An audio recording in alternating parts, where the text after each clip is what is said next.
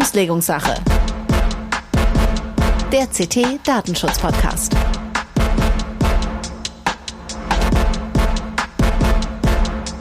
Hallo und herzlich willkommen in der Auslegungssache heute mit Episode 61. Mein Name ist Holger Bleich, ich bin Redakteur bei CT, dem Magazin für Computertechnik aus Hannover.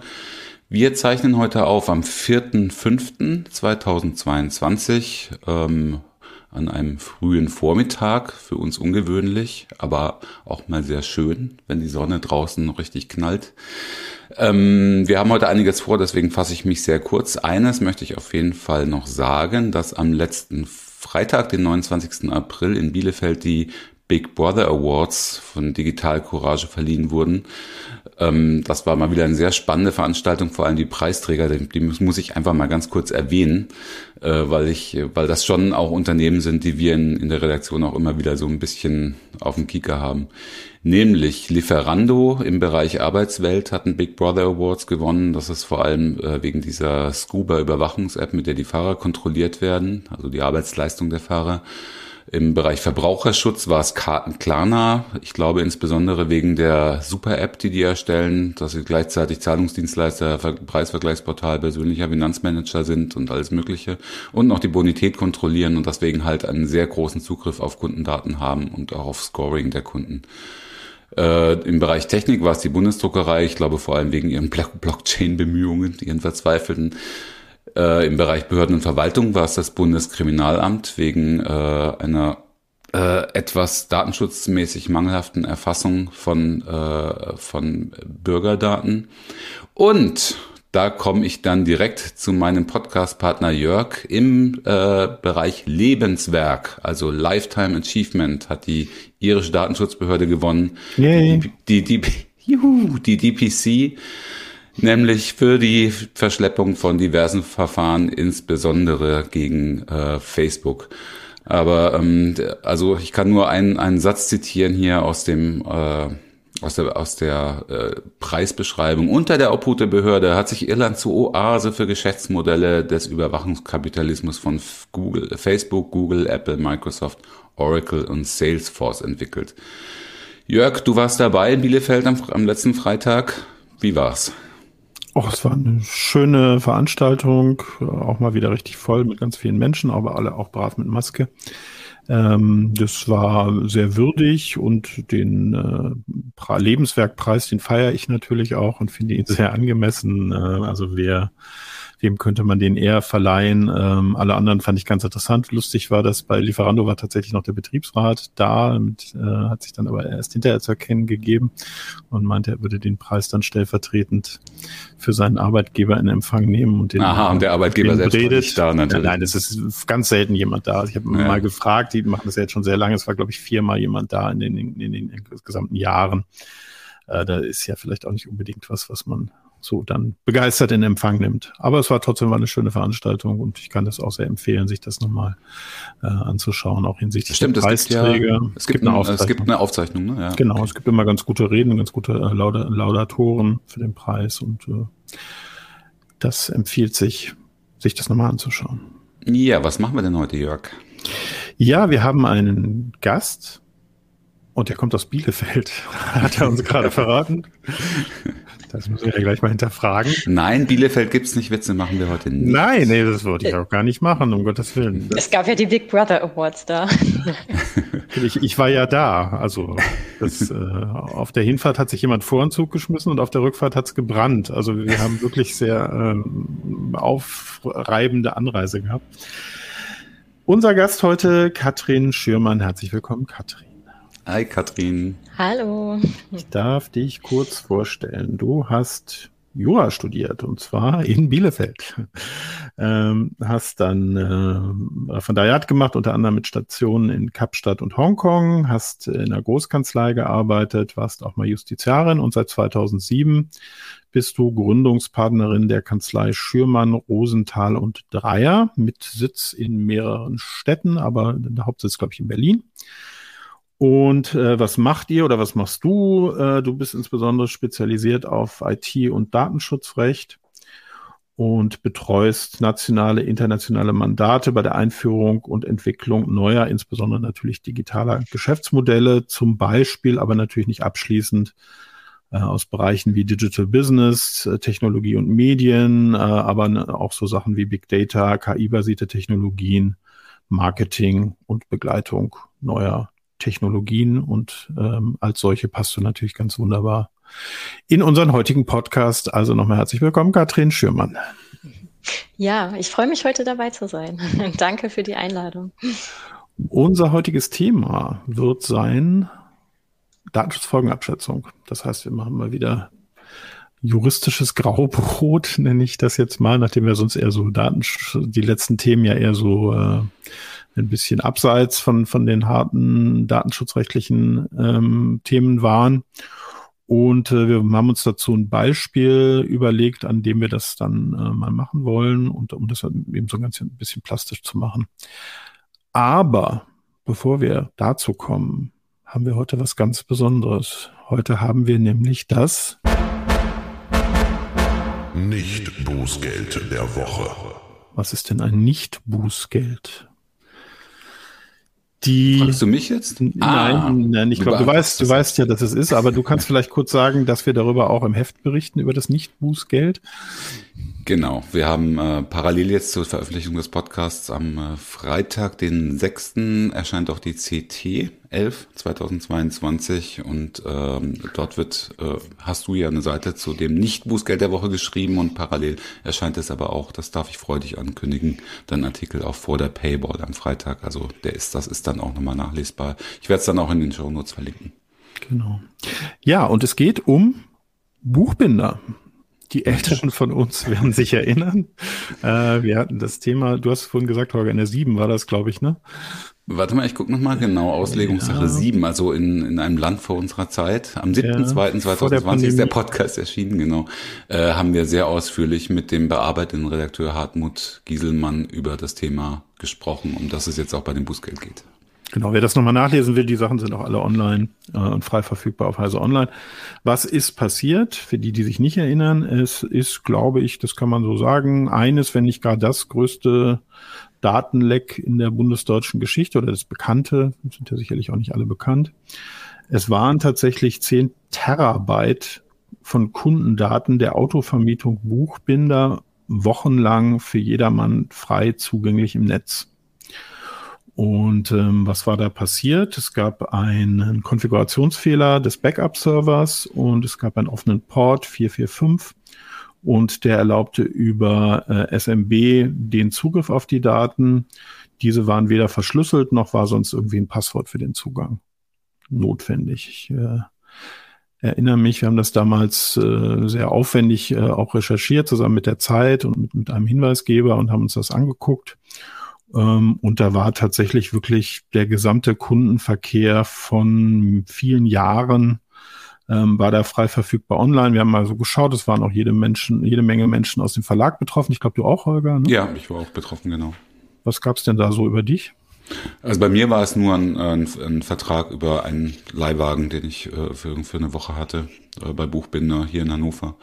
Äh, allerdings, äh, was wir ja auch gefunden haben, sind zum Beispiel äh, Unfallprotokolle, ne? Unfallaufnahmen, äh, glaube ich auch Strafanzeigen, alles Mögliche. Und äh, das Interessante finde ich halt die zeitliche Dimension daran. Ne? Es ging sowohl mehrere Jahre zurück und äh, man muss bei der zeitlichen Dimension auch bedenken, wenn wir und äh, die Zeit und der Hinweisgeber nicht aktiv geworden wären, äh, hätte, kann es gut sein, dass dieser Backup-Server auch noch Monate oder Jahre lang weiter auf dem Netz gestanden hätte. Also ähm, er wurde erst geschlossen, nachdem wir es publik gemacht oder als wir es publik gemacht haben, kurz davor. Mhm. Genau. Ja, also es gab also noch eine Datenbank mit 500.000 Unfällen, auch Unfallberichte, dann natürlich äh, Adressen, Telefonnummer, Kontoverbindungen, also keine Kontodaten, aber Kontoverbindungen ähm, Angaben zu, zu Zugehörigkeit zu Vereinen. Es gab Adressen von Prominenten zu finden. Also es gab schon, schon eine ganze Menge. Und ähm, zuständig für die ganze Geschichte ist das Bayerische Landesamt für Datenschutz in Arnsbach.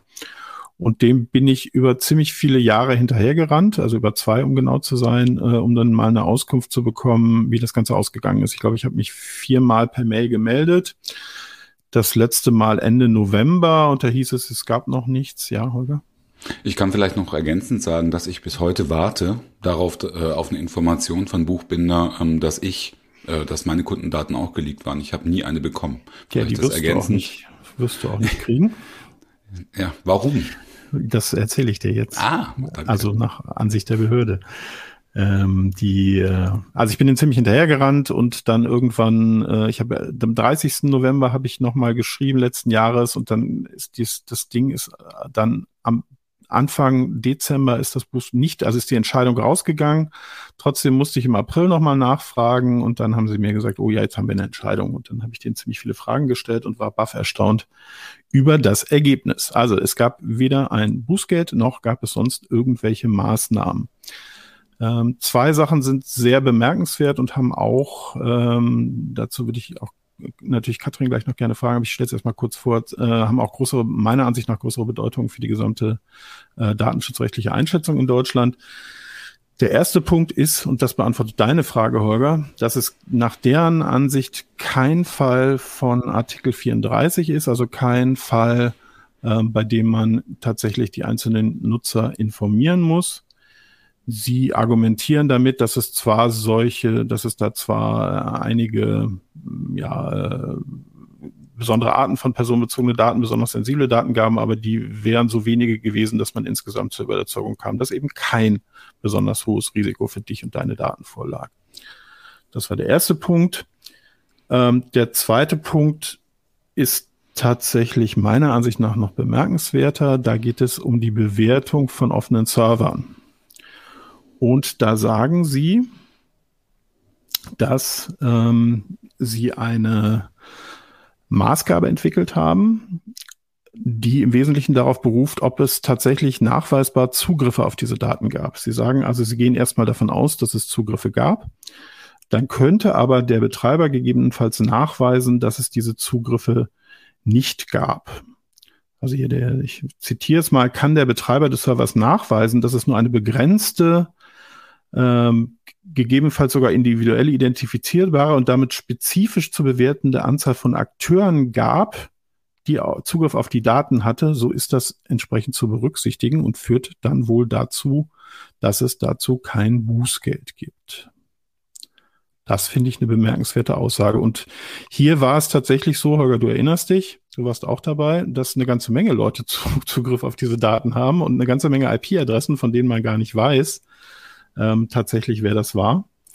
Äh, und ich schon aus dem, aus der Hinsicht, also mir mindestens, mir fallen mindestens zehn verschiedene Bereiche ein, aus denen zugegriffen wurde, inklusive auch einzelne Redakteure, Redaktionen, unser Tippgeber. Äh, alle haben fröhlich zugegriffen. Ja, das heißt natürlich, ähm, die Kon also was ich jetzt aus, aus der Aussage schließe, du hast mir auch die ganze Antwort äh, weitergeleitet von denen, ähm, die haben sich die Logfiles angeguckt über die Zugriffe in dem entsprechenden Zeitraum, äh, der ja sehr groß gewesen sein muss irgendwie. Und sie müssen natürlich ihre eigenen Zugriffe, weil das ist ein Backup-Server, auf den ja ständig auch eigene Infrastruktur zugreift, interne Infrastruktur, müssen also die externen Zugriffe äh, rausgefiltert haben und müssen dann jeden externen Zugriff äh, zugeordnet haben. Das heißt, wenn zum Beispiel jetzt, nur als Beispiel, von einem Heise-Redakteur äh, aus dem Verlag zugegriffen wurde, müssen die, müssen die festgestellt haben, das war ein Zugriff von Heise. Ne? Wenn sie, äh, wenn der Tippgeber zugegriffen hat, müssen sie ihn eindeutig identifiziert haben, um auszuschließen, dass es ein unberechtigter, in ihren Augen unberechtigter Zugriff war. Und das müssen sie bei jedem einzelnen Zugriff gemacht haben. Ehrlich gesagt, müssten, müssten. Müsst, müssten sie gemacht haben. Ja, also laut Datenschutzbehörde haben sie es gemacht. Die also bei uns hat keiner ja gesagt, die Datenschutzbehörde hat IP-Adressen zu fragen. Ja, sie haben die wahrscheinlich dann irgendwie aufgelöst und haben einem irgendeinen Bereich oder, oder einen Besitzer der IP-Adresse zugeordnet. Bei Heise geht das ja auch, aber wenn, wenn jetzt zum Beispiel ein Zugriff aus einem, aus einem DSL-Provider-Bereich äh, erfolgt hat, ist, äh, dann kann man natürlich nicht zuordnen, wer das war. Und dann wäre es meiner Ansicht nach eindeutig ein unbefugter oder ein, zumindest ein uneinordnbarer Zugriff. Und dann wäre es eine Gefahr. Aber selbst davon ab, du hast es ja in deinem Artikel auch geschrieben, äh, in dem Moment, wo fremde Leute Zugriff auf diesen Server hatten, ist es natürlich auch im Bereich des Möglichen, dass dieses Beweismittel Logfile manipuliert wurde. Ne? Also dass äh, im Nachhinein jemand äh, die, die IP-Adressen geändert hat in dem Logfile, was eigentlich nicht so schwer ist und dass deswegen die Beweiskraft dieses Logfiles sowieso ad absurdum geführt ist. Also all das lässt sich nicht definitiv ausschließen. Ich weiß nicht, ob sie die Zugriffe auf die Logfiles in, in einem eigenen Logfile loggen, keine Ahnung. Aber es, also auf jeden Fall, ehrlich gesagt, überzeugt es mich jetzt nicht restlos, technisch. Mhm. Äh, bevor wir dich gleich reinholen, äh, Katrin, noch kurz die, die Begründung. Es bestand mhm. also kein Anlass, von Abhilfe- und Sanktionsbefugnissen Gebrauch zu machen. Maßgeblich, äh, maßgebliche Umstände waren dabei insbesondere die Zurechenbarkeit des der Datenschutzverletzung zugrunde liegenden Fehlverhaltens und umfassende und effektive eigenverantwortliche Abhilfemaßnahmen sowie und wer sich mit Datenschutz auskennt, sollte sich jetzt bitte besser hinsetzen. Pandemiebedingt angestiegene Sanktionsempfindlichkeiten des Unternehmens.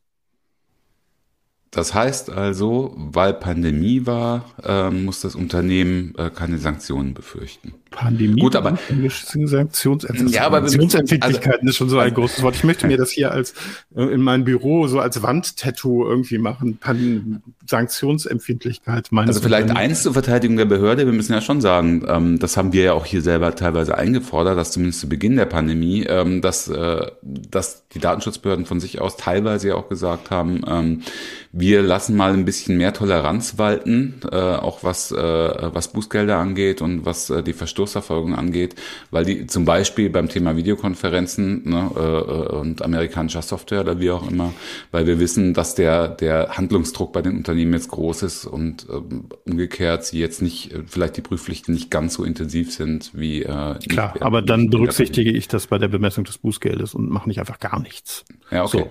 Das sehe ich auch so. ja. So, Katrin, wie siehst du das jetzt? fangen wir, fangen wir erstmal an mit dem Artikel 34 äh, mit der Meldepflicht. Also ja. Äh, gerne. Äh, ich glaube, so vielleicht vorweg ein Punkt. Äh, bei dem ganzen Fall ist es so für mich, da schlagen tatsächlich zwei Herzen in meiner Brust. Einmal natürlich irgendwie, wenn man, wenn man als Anwalt äh, da tätig ist und äh, mit den äh, Unternehmen zur Behörde gehen muss, Datenschutzvorfall melden muss, ähm, da natürlich immer diese, diese, dieses Damoklesschwert äh, über dem Unternehmen hängt. Gibt es jetzt ein Bußgeld für, für etwas, was jetzt einfach passiert ist? ähm, oder nicht, ähm, ist das natürlich für das Unternehmen ein sehr guter Outcome. Äh, und, und da natürlich auch, klar, wo man auch sagen könnte, ähm, es ist auch mal schön zu sehen, dass es Behörden gibt, die da entsprechend wirtschaftsfreundlich ähm, agieren, weil das natürlich äh, in anderen Teilen von Deutschland ganz anders ist, äh, wo man dann durchaus äh, in einem Bußgeldverfahren ist für, für viel, viel weniger und für viel äh, geringere Verstöße. Aber dazu können wir vielleicht gleich noch was sagen. Du hattest ja gefragt wegen ähm, dem 34. Ähm, aus meiner Sicht, also das, was wir ja immer brauchen im äh, Artikel. Darf ich dir nochmal, ich glaube, ich habe es nicht, nicht, ordentlich erklärt. Also 34 ist die Meldepflicht äh, an die einzelnen genau. Betroffenen. Ne? Also genau. Sorry. Genau, äh, genau. Und für diese Meldepflicht brauchen wir ja immer ähm, ein besonderes Risiko für die sogenannten Rechte und Freiheiten der betroffenen Personen. Also all der, der soweit ich es verstanden habe, ging es ja vor allem um Kundendaten, also all derjenigen, die mal ein Auto gemietet haben oder was auch immer von äh, Buchbinder oder vielleicht sogar unfallbeteiligt waren, also gar nicht mal direkt im Kontakt mit Buch, Buchbinder standen. Ähm, aus meiner Sicht, also wenn wir auch da dran gehen, so, so ein Thema ähm, zu bewerten, muss man hier sagen, dass es schon sehr dedizierte ähm, Daten waren, also ich weiß, wann jemand irgendwo war. Das heißt, ich habe so ein, so ein gewisses Bewegungsprofil ähm, gegebenenfalls, wenn ich viel ähm, äh, gemietet habe dort, äh, vielleicht auch über eine gewisse Zeit.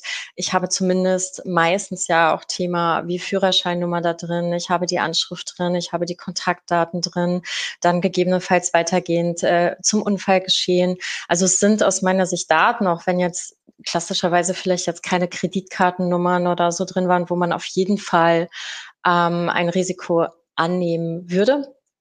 Äh, sind es aus meiner Sicht erstmal grundsätzlich Daten, wo man schon sagen kann, da besteht ein Risiko für die Betroffenen, einfach daraus, dass jemand dort ähm, die Identität nutzen kann, ähm, dort vielleicht im Nachgang äh, zu so einem Unfall anrufen kann, äh, versuchen kann, sich irgendwelche Dinge zu erschleichen. Also ich glaube, der Fantasie sind da tatsächlich ähm, keine Grenzen gesetzt.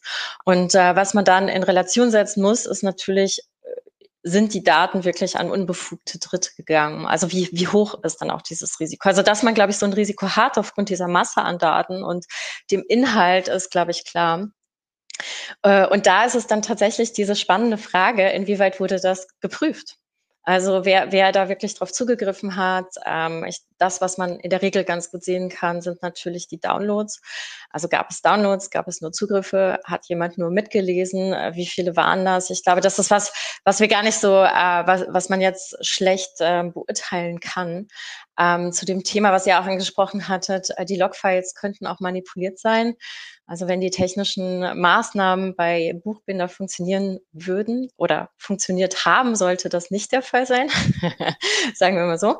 Äh, insofern sollten, so Logfiles sollten natürlich äh, entsprechend manipulationssicher sein. Aber ich glaube, das ist so, so ein bisschen die Frage, die da im Raum steht. Also ich hatte mal einen Fall in einem, in einem viel, viel kleineren Ausmaß, wo ähm, Dokumente von einem Nutzer eine, einer Plattform auch äh, für eine bestimmte Usergruppe auf dieser Plattform zugänglich waren.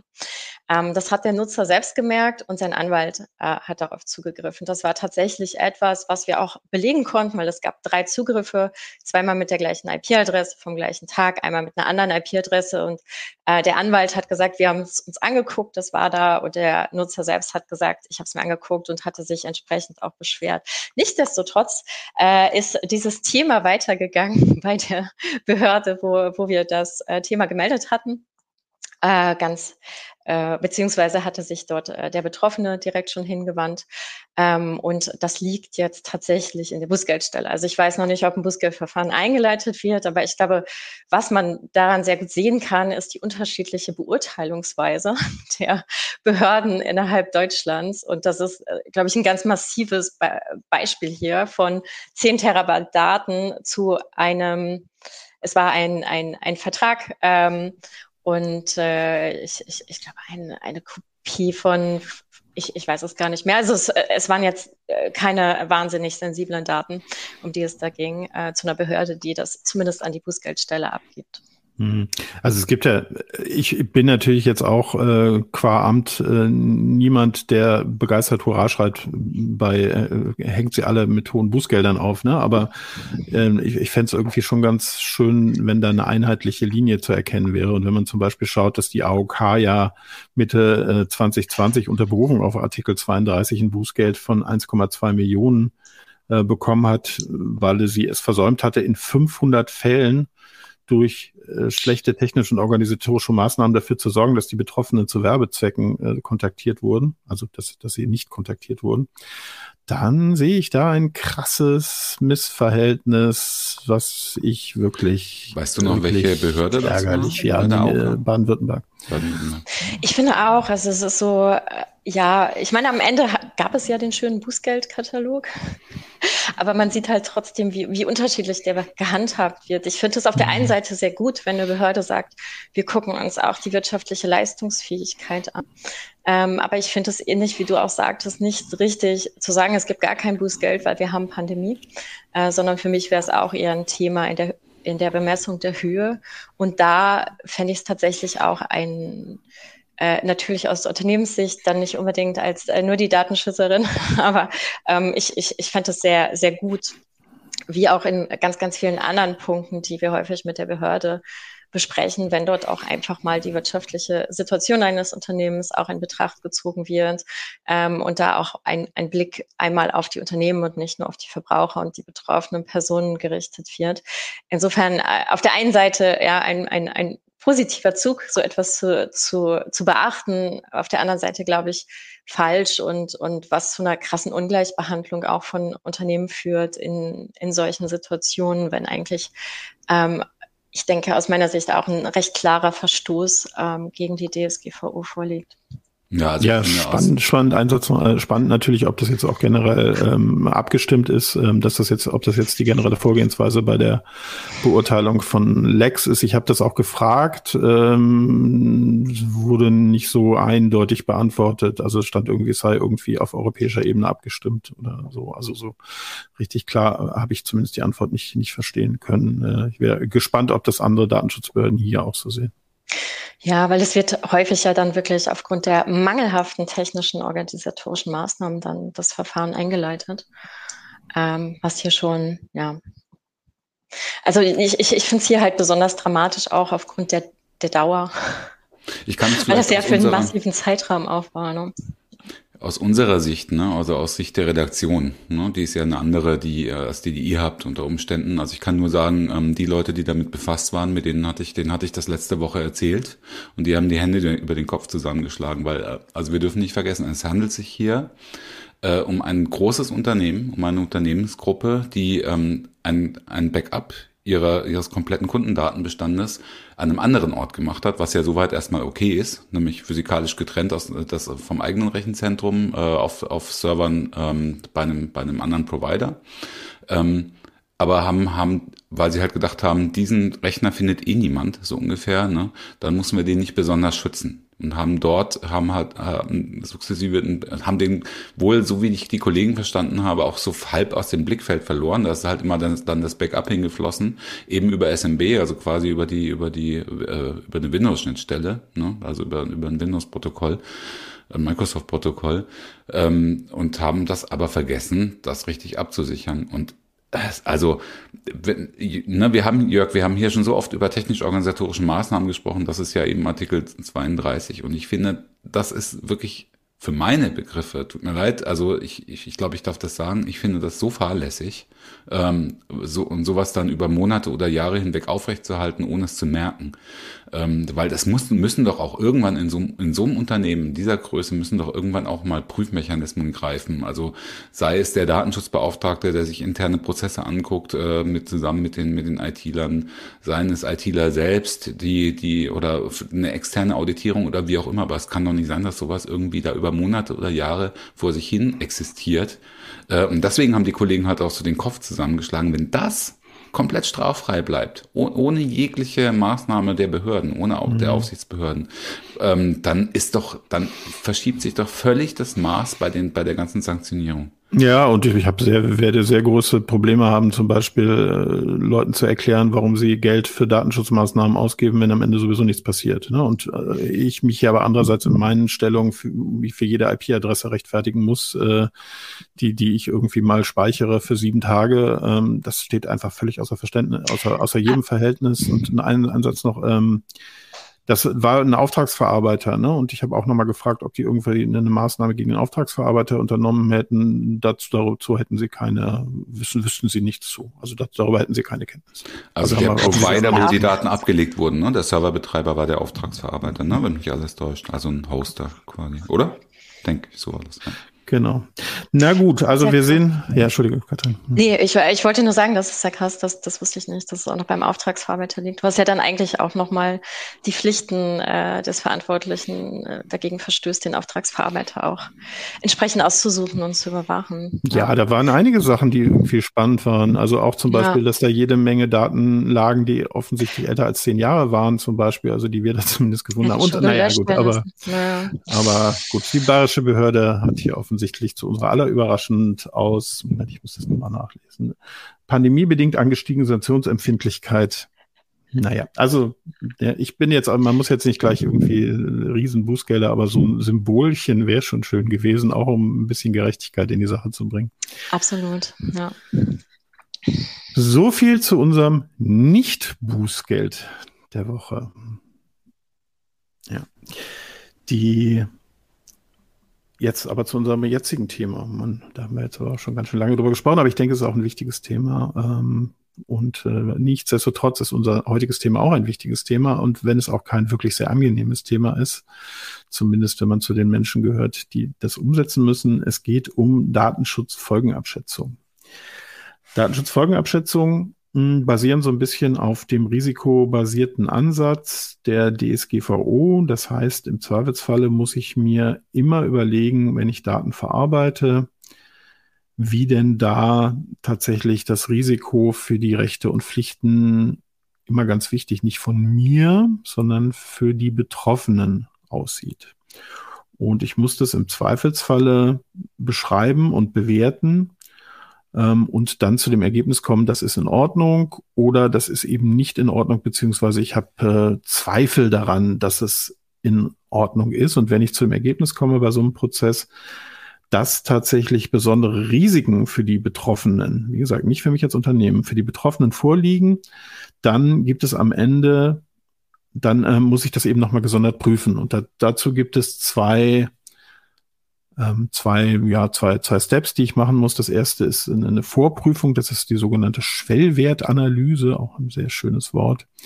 Und wenn ich bei der Schwellwertanalyse eben, das ist so eine Art Vorabprüfung zu dem Ergebnis komme, hier ist ein relativ hohes Risiko, dann muss ich eine Datenschutzfolgenabschätzung machen. Und das ist, kann ein sehr langer Prozess sein. Wir wollen uns das mal ein bisschen anschauen. Ähm, das kann, wenn es eine einfache Sache ist und Videoüberwachung, kann das ein paar Seiten sein, dann ist es nicht so schlimm. Es kann aber auch irgendwie 180 Seiten sein, wie zum Beispiel bei einer der wenigen öffentlichen Datenschutzfolgenabschätzungen. Und wie der Zufall so will, hat unser heutiger Gast da mitgewirkt, nämlich bei der Datenschutzfolgenabschätzung zur Corona-App, Corona One-App. Da kann Katrin vielleicht nachher mal was äh, zu erzählen, was, was da so war. Aber Holger, du wolltest noch was sagen. Hm, ja, ich wollte noch mal fragen zur Schwellwertanalyse. Wenn ich jetzt mhm. einen äh, Blog betreibe, ich betreibe das so halb gewerblich, habe da auch Affiliate-Links und, und äh, keine Ahnung, ein bisschen Werbe, Werbebanner vielleicht drin oder so, nutze fleißig Google Analytics und Google Fonds und dies und das und jenes. Ähm, bin aber halt ein kleiner, eigentlich privater, nicht so richtig gewerblich. Ähm, muss ich mir dann schon Gedanken machen und muss mir überlegen, hm, äh, gehe ich jetzt besser zum Anwalt und äh, lass mir oder lass mal prüfen, ob ich eine Datenschutzfolgeabschätzung brauche oder weil ihr ähm, ja auch im, im Vorgespräch immer von Unternehmen spricht, aber ich finde, dass der Begriff Unternehmen ist halt immer so fließend. Ne? Bin ich dann schon Unternehmer in dem Moment oder äh, gilt das jetzt hier eher für Startups ab drei Leute oder wie auch immer, keine Ahnung. Gute Frage. Ähm, abhängig davon, ob äh, du sozusagen dann äh, mit dem äh, Blog, den du betreibst, unter dem Begriff des Verantwortlichen äh, nach der DSGVO fällst. Und ähm, je nachdem ist es dann eben äh, zu beurteilen, ob äh, du grundsätzlich unter diese Pflicht fallen würdest. Ähm, ich denke, wir sprechen gleich noch ein bisschen über die Schwellwertanalyse. Ähm, insofern äh, einfache Blogs fallen da erstmal nicht drunter, vielleicht schon mal vorweggenommen, aber am Ende hängt es davon natürlich ab. Und es gibt so, so, so große Ausnahmen. Am Ende unterscheidet man so ein bisschen, ist das, bewegt sich das noch im privaten Bereich, ähm, wo man dann eine sogenannte Privatausnahme hat. Was man sicherlich sagen könnte, wenn das ähm, so ein rein betriebener äh, Bereich ist, der, der sehr privat ist, ähm, der eher ne, einem begrenzten Kreis zugänglich gemacht wird. Ähm, aber man bewegt sich sehr schnell raus und ist auch sehr schnell sozusagen als quasi privater äh, oder Influencer dann ähm, wenn ich einen Blog betreibe, der natürlich einen großen Traffic habe, bin ich ähm, dann auch in der Verantwortlichkeit der DSGVO und ähm, bin dann eben auch entsprechend verantwortlicher, äh, wenn ich eben diese, diese Schwelle ähm, überschreite. Da, da ist, das ist auch gar nicht so schwarz und weiß. Aber ähm, genau daran kann man sich so ein bisschen orientieren. Und wenn du jetzt, äh, du bist ja auch Journalist, Redakteur, äh, wenn man dann noch so einen Blog hat, ähm, wo, wo man vielleicht auch einen sehr großen Traffic hat, ist man natürlich dann auch verantwortlich für die Daten, die da verarbeitet werden, wenn heißt, personenbezogene Daten verarbeitet das werden. Das heißt dann in der Folge, ja, nehmen wir mal an, ich nutze Google Analytics oder so oder ne, und äh, keine Ahnung, blende Banner, äh, blende, blende Banner ein und sammle Cookies ein für Drittanbieter oder keine Ahnung, irgendwie sowas. Das heißt aber, ich muss mir dann schon, ich muss mir Gedanken machen, zumindest erste Gedanken, ob ich da reinfallen könnte oder nicht. Ich kann nicht von vornherein sagen, nö, das gilt nur für die Großen. Ich für mich, mich trifft auf mich trifft das nicht zu. Also ich brauche genau. keine Datenschutzfolgeabschätzung. Okay. Genau, also unabhängig von der Datenschutzfolgenabschätzung sind dann, glaube ich, andere Dinge relevant, wie eine mhm. Datenschutzerklärung zu haben und den Informationspflichten nachzukommen.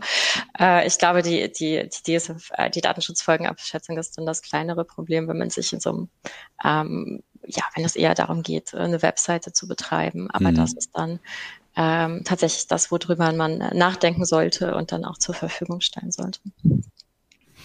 Ja, genau. Also Unternehmen, mit Unternehmen hat es im Zweifelsfall nichts zu tun, sondern es ist nur im, im, Prinzip die Abgrenzung zu rein privater Nutzung. Und eine rein private Nutzung hast du natürlich bei einer Website nie.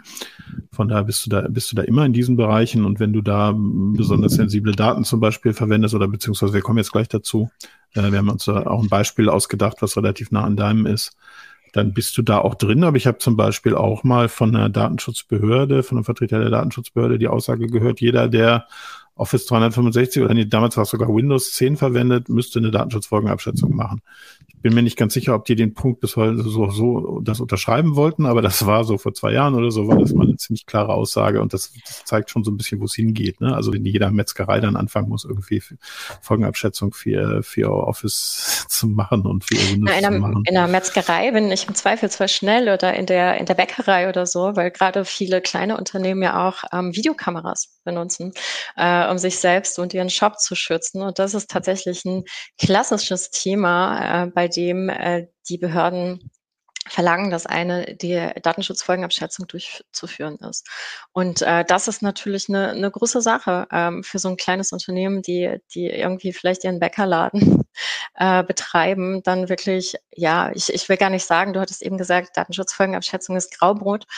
Äh, ich würde aber sagen, je nach meiner Unternehmensgröße und äh, oder Organisationsgröße ist es durchaus Datenschutz hochreck, äh, was, was da eigentlich von mir verlangt wird. Und ähm, ja, es, es ist tatsächlich schwierig, ähm, glaube ich, gerade für, für die kleineren Player, ähm, die halt durch so ein, ich will meinen Laden schützen und habe deswegen eine Kamera da, tatsächlich in solche Themen reinfallen und ähm, häufig das so gar nicht wissen. Dann würde ich mal eine These wagen. und da die, gibt es tatsächlich auch ganz äh, gibt es tatsächlich auch eine Menge Bußgelder auch für private ja. oder für kleine ja. kleinere Unternehmen. Bitte Holger. Ich die These sagen, die These ist, dass äh, mit Sicherheit, sagen wir 95 Prozent aller kleinen Dorfbäckereien, die vielleicht ein oder zwei Filialen haben ähm, mit, äh, und eventuell Videokameras einsetzen zur Überwachung oder sonst irgendwie ähm, ähm vielleicht auch anderweitig irgendwelche ähm, Kundendaten sammeln, keine Datenschutzfolgeabschätzung haben. Das heißt, die bewegen sich dann in einem Bereich, der von Behörden jederzeit sanktioniert werden könnte. Ja, ich würde auch mal schätzen, dass 95 Prozent, weiß nicht, Kathrin, ob du mir dazu stimmst, 95 Prozent von Sachverhalten, in denen Datenschutzfolgenabschätzung zu machen wäre, nicht gemacht werden. Ja, das, scheint, so ja, das scheint mir auch nicht ja. zu sportlich zu sein. Das wird in der ja. Regel einfach so sein, dass du das nicht machst, weil du es gar nicht weißt oder weil du es für überflüssig hältst äh, oder weil es echt zu viel Arbeit und zu teuer ist, weil meistens kann man es auch nicht unbedingt selber machen. Und äh, was man da macht, können wir uns ja jetzt mal anschauen. Wir haben ein, uns ein Beispiel dazu überlegt, um das ein bisschen plastischer zu machen. Und zwar werden wir jetzt, äh, wir, wir sind jetzt ein Startup und ähm, haben uns jetzt als Startup gegründet. Und ähm, herzlich willkommen in der wunderbaren Welt der Startups, Holger.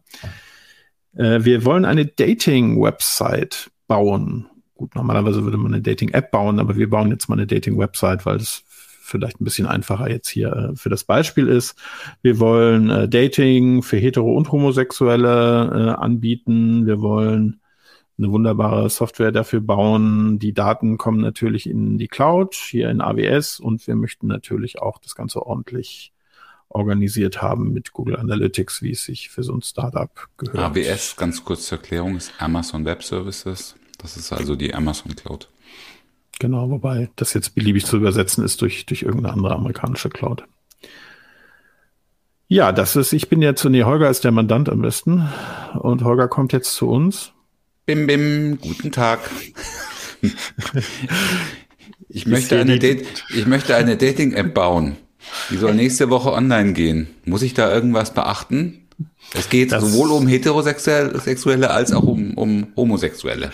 Das Vielleicht ist gut, dass Sie das damit rechtzeitig zu uns kommen, weil äh, eine Woche ist immer ein guter Zeitpunkt für sowas. Ähm, Aber solche Besucher kennen man ja durchaus. Katrin, empfang doch den Mandanten mal. Ja, ja, Wahrscheinlich kriege ich sowieso erst in vier Wochen Termin bei euch, ne? nehme ich mal an. Nee, das geht sehr schnell. Wir sind natürlich immer für den Mandanten da. Ach so. Äh, tatsächlich äh, ist dann aber mein letzter Satz, Sie kommen aber sehr spät. Aber gut. Je eher man mit dem Datenschutz anfängt, desto besser ist es für das Produkt, was am Ende rauskommt. Äh, und genau da ähm, unabhängig von, von dem Thema, was der dann alles zu machen ist für so eine Website, von äh, Cookie-Bannern über Datenschutzerklärungen, über na, wie, wie lege ich das Kundenkonto an, etc. pp. Ähm, hat man dann natürlich das Thema ähm, Datenschutzfolgenabschätzung. Und äh, tatsächlich, also unabhängig von der Datenschutzfolgenabschätzung, ja, also für uns ist sie tatsächlich ähm, eher nicht das Graubrot, ähm, sondern etwas, was man sehr, sehr gut nutzen kann. Beziehungsweise gibt es hier in Berlin ähm, mittlerweile so Bäcker, die so ganz alte Handwerkskunst wieder machen. Und da stehen die Leute Schlange äh, jeden Tag, um das äh, Graubrot von denen zu kaufen. Also deswegen ist es äh, nicht, nicht so unbeliebt. Aber ähm, genau, wenn man es nämlich richtig gut macht, dann kann es auch sehr, sehr wertvoll sein oder beziehungsweise sehr schmackhaft, so dass ich dafür sogar Schlange stehe. Ähm, also was, was für uns wirklich die DSFA ausmacht, ähm, ist tatsächlich, es wird von vielen ähm, so angesehen, das ist das ist am Ende vielleicht nochmal so ein Pain in the Ass, Entschuldigung, äh, das sozusagen, ich muss am Ende noch irgendwie, mh, hm, vielleicht, äh, wir kommen ja noch dazu, ob man es machen muss oder nicht, aber vielleicht so eine Datenschutzfolgenabschätzung machen. Das ist so eine, so eine Dokumentationsübung. Ich muss da irgendwie 10 Seiten, 20 Seiten, äh, ihr habt es erwähnt, bei der Corona-Warnhalb war es ein bisschen mehr, war auch ein sehr spezielles Projekt, aber ich muss am Ende ähm, da irgendwie so ein Papier erstellen, ähm, nach Artikel 35 aus der Datenschutzgrundverordnung äh, äh, und muss diese Anforderungen erfüllen. Und am Ende ist es so ein bisschen, ja, so eine, so eine Fleißaufgabe. Und äh, das ist tatsächlich nicht ähm, aus meiner Sicht, ähm, wenn man es richtig macht äh, und damit wirklich richtig ähm, umgeht und wirklich auch frühzeitig startet. Also man kann die Datenschutzfolgenabschätzung wirklich nicht am Ende machen, so wie jetzt in unserem Be Fallbeispiel, sondern sehr, sehr früh damit starten und äh, damit auch schon in agilen Entwicklungsprojekten starten und das eigentlich eher als eine begleitende datenschutzrechtliche Prüfung sehen, dass ich wirklich in meiner Entwicklung und in meinem Entwicklungsstadium ähm, schon begleite, wo, wo sind da datenschutzrechtliche Risiken und wo muss ich vielleicht meine Webseite anders gestalten, mhm. äh, um diese Risiken auszuschließen. Das ist aber eher in einer idealen Anwalts- und ja. Beraterwelt. In der Regel ist es so, äh, es kommt ein Holger eine Woche vorher und sagt, äh, Genau. Also das In der Regel ja wird es gesehen als Also ich glaube, die Regel ist doch wahrscheinlich, wahrscheinlich ist doch die Regel vor allem der, der Holger kommt eine Woche, äh, einen Monat nachdem die Website online gegangen ist. Dann würde ich mal das stimmt, das, das ja, lebe ich also zumindest in meiner Beratung äh, ganz, ganz, ganz im Moment, dass im Moment alle oder viele sie jetzt halt die Idee haben, hm, da haben wir doch wirklich ein größeres Problem. Es ist insbesondere bei äh, Microsoft 365 haben wir relativ viele ähm, Fälle, wo, wo dann einfach der Datenschutzbeauftragte irgendwann mal aufschreitet und sagt, okay, jetzt müssen wir das endlich mal machen und ähm, dann ähm, das dann letztendlich gemacht wird, aber immer nachdem das Projekt schon lange läuft. Aber gut, nichtsdestotrotz. Ja. Es, es, ist, es ist leider tatsächlich häufig so, dass es immer am Ende ist oder klar, Microsoft 365 ist gerade ein großes Thema oder auch andere ähm, oder auch der Einsatz jetzt von den großen Cloud-Diensten, je nachdem, was ich darauf mache, ähm, gerade auch nach Schrems 2, wo jetzt viele Unternehmen natürlich äh, gesagt haben, okay, ähm, wir bereiten das jetzt auch oder wir unterfüttern das Ganze nochmal mit einer Datenschutzfolgenabschätzung. Aber es ist eigentlich nicht, nicht unbedingt die Idee, das äh, in den Nachgang zu machen, weil dadurch wird es auch komplizierter, sondern das tatsächlich begleitend zu machen, um so dann auch ein Produkt äh, am Ende oder so eine Website, wie hier in unserem Fall, zu erstellen, die dann von vornherein datenschutzkonform ist und damit ja auch diese Grundprinzipien, die uns ja die DSGVO mitgibt von Privacy by Design und Privacy by Default, äh, wirklich von Anfang an reinzubringen. Genau. Gut. Gut. Äh, was brauche ich denn jetzt? Also ich bin jetzt, genau. ähm, ähm, ich äh, stehe jetzt da mit meinem Projekt, was ich schon einigermaßen irgendwie ein bisschen vorbereitet habe und so. Äh, und jetzt habe ich gehört, völlig entsetzt, dass ich ja so eine Datenschutzfolgeabschätzung brauche. Und äh, welche Fragen muss ich mir denn jetzt stellen, beziehungsweise kann ich das überhaupt selber machen oder muss ich mir da Rat, externen Rat holen? Also grundsätzlich schreibt die Datenschutzgrundverordnung ja nicht vor, dass man es nicht selber machen kann. Also wenn du der Verantwortliche bist, der oder der Unternehmer, der das ähm, sozusagen erstellt, kannst du das natürlich selber machen. Gibt es da Leitfäden, wenn an die ich mich richten kann? An denen ich mich richten kann? Ja, es gibt. Ähm, Kommen wir gleich zu. Mhm. Okay, dann besprechen wir das gleich. Ja, genau. Also ähm, du musst auf jeden Fall dann schauen, äh, was für eine Verarbeitungstätigkeit habe ich, wen du einbeziehen solltest, ähm, ist dein Datenschutzbeauftragter, wenn der denn schon vorhanden ist und wenn das Unternehmen sozusagen groß genug ist. Ähm, sicherlich macht es Sinn, sich datenschutzrechtliche Expertise dazu zu holen und ich brauche auch äh, Expertise aus dem ähm, IT-Bereich, weil es eben auch um die Bewertung der Risiken geht. Deswegen ja auch Datenschutz oder Manchmal wird es auch äh, benannt als Risikofolgeabschätzung, weil wir genau über Risiken sprechen und wie vermeide ich die eigentlich? Wie vermeide ich zum Beispiel so ein Thema, was bei Buchbinder passiert ist, dass ich irgendwo einen Dienstleister habe, der irgendwo ein Backup hat, was höchstwahrscheinlich von niemandem jahrelang beachtet wurde. Ähm, aber das Erste, ähm, was sozusagen zu tun ist, ist natürlich, äh, bevor man anfängt, eine Datenschutzfolgenabschätzung zu machen, zu prüfen, ob überhaupt eine Datenschutzfolgenabschätzung notwendig ist. Ähm, und da kommen wir zu äh, dem ähm, Begriff, den, den Jörg auch schon erwähnt hatte, am Anfang die sogenannte Schwellwertanalyse. Hast du irgendeine Idee, warum das Ding Schwellwertanalyse heißt? Ich, ich habe versucht, das zu recherchieren, aber ich habe es nicht rausfinden können. Okay, no idea. Nehmen wir es einfach nicht, wie als das auf Englisch, äh, wie das auf Englisch genannt wird. Aber naja. Ich, äh, ja, Nee, ich denke, ich stelle mir immer so eine Skala vor und wenn es überfließt, ist ja der Schwerwert erfüllt.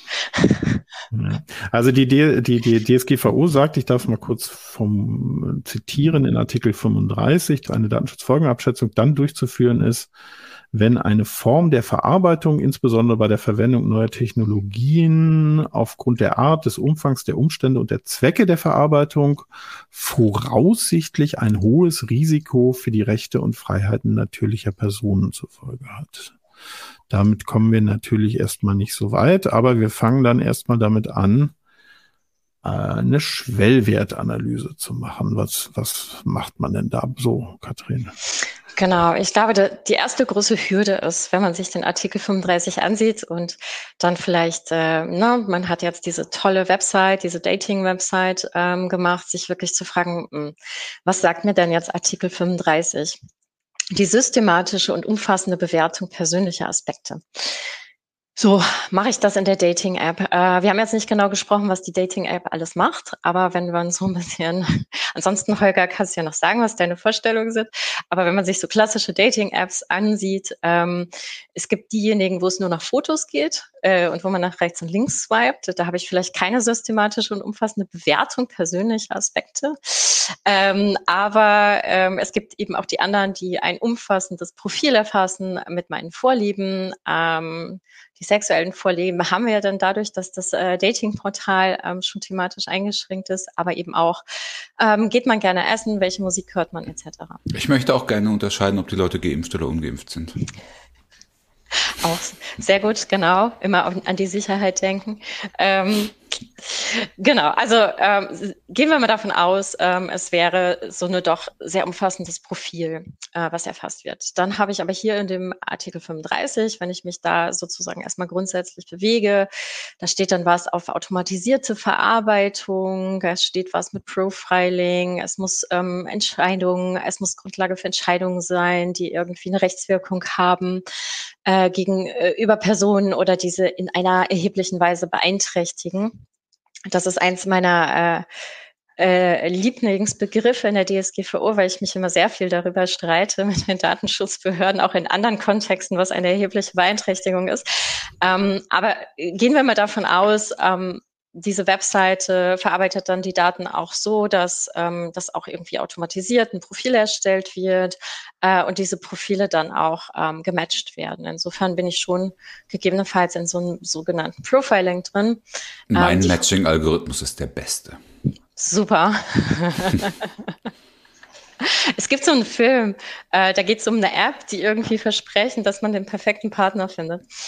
Ähm, ich komme aber gerade nicht auf den Namen, aber das, äh, da geht es auch um, um eine künstliche Intelligenz und so einen Algorithmus.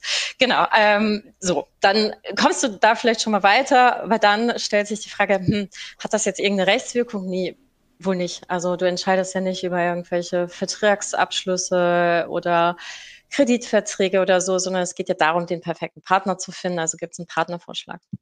Die Frage ist dann, werde ich damit in irgendeiner äh, Weise beeinträchtigt, weil mir jetzt ähm, drei Partner vorgeschlagen werden und fünf nicht.